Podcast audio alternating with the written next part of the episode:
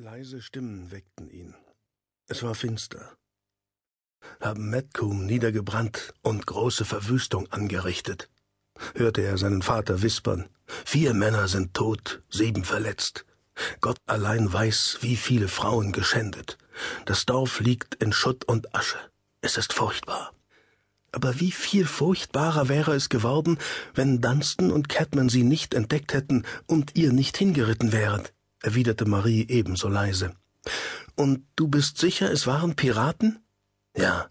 Wir haben einen der Anführer lebend erwischt, und er hat beim Blute Christi geschworen, dass ihr König Sven nichts damit zu tun hat.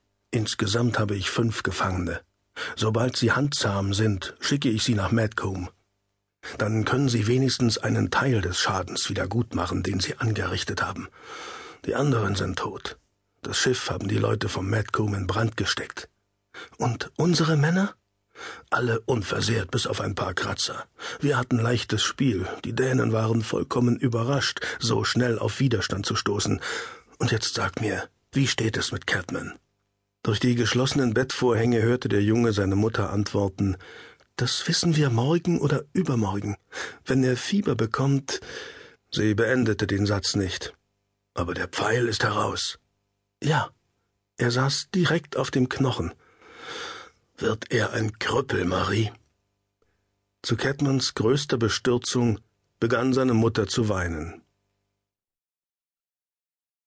Die Wunde entzündete sich nicht, sondern begann schnell zu heilen.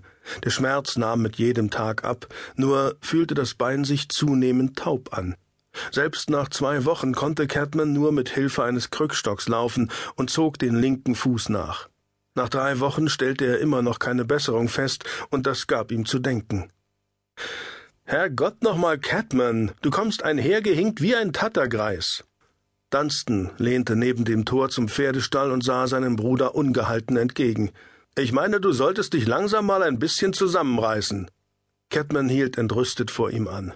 Und was willst du damit sagen? Dass du ein Riesengetue um die Geschichte machst, damit alle dich bedauern und du dich vor der Arbeit drücken kannst. Zu schade, dass der Pfeil nicht dich getroffen hat, Dunstan. Dann könntest du wieder mal unter Beweis stellen, was für ein Kerl du bist.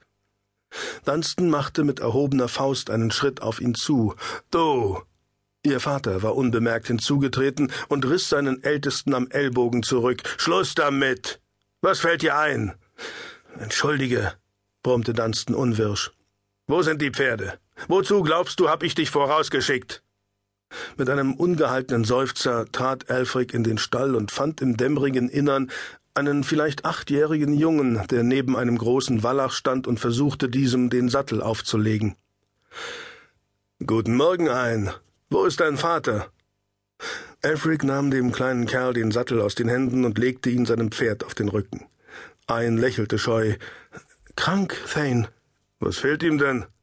Ich weiß nicht. Er hat Fieber. Er brennt, sagt Mutter. Alfred wandte sich zu der Stiege, die zum Heuboden hinaufführte. Dort lebten der Stallknecht und seine Familie, weil es Alfred lieber war, wenn auch nachts jemand bei den Pferden blieb. Als er näher trat, entdeckte er eine rundliche Frau, die sich über eine reglose Gestalt auf einer Strohmatratze beugte. Die Frau kam eilig auf die Füße. Thane! Was ist mit Edgar? Ich weiß nicht. Ich glaube, er stirbt. Ihre Stimme drohte zu kippen. Warum habt ihr nicht nach meiner Frau geschickt? fragte er ärgerlich. Aber das haben wir doch, protestierte ein, der ebenfalls nach oben gekommen war. Mutter hat mich gestern zur Halle geschickt, ich solle die Lady Marie holen, und ich hab's ausgerichtet. Wem? Einen verließ der Mut. Ich, ich weiß nicht mehr, Thane.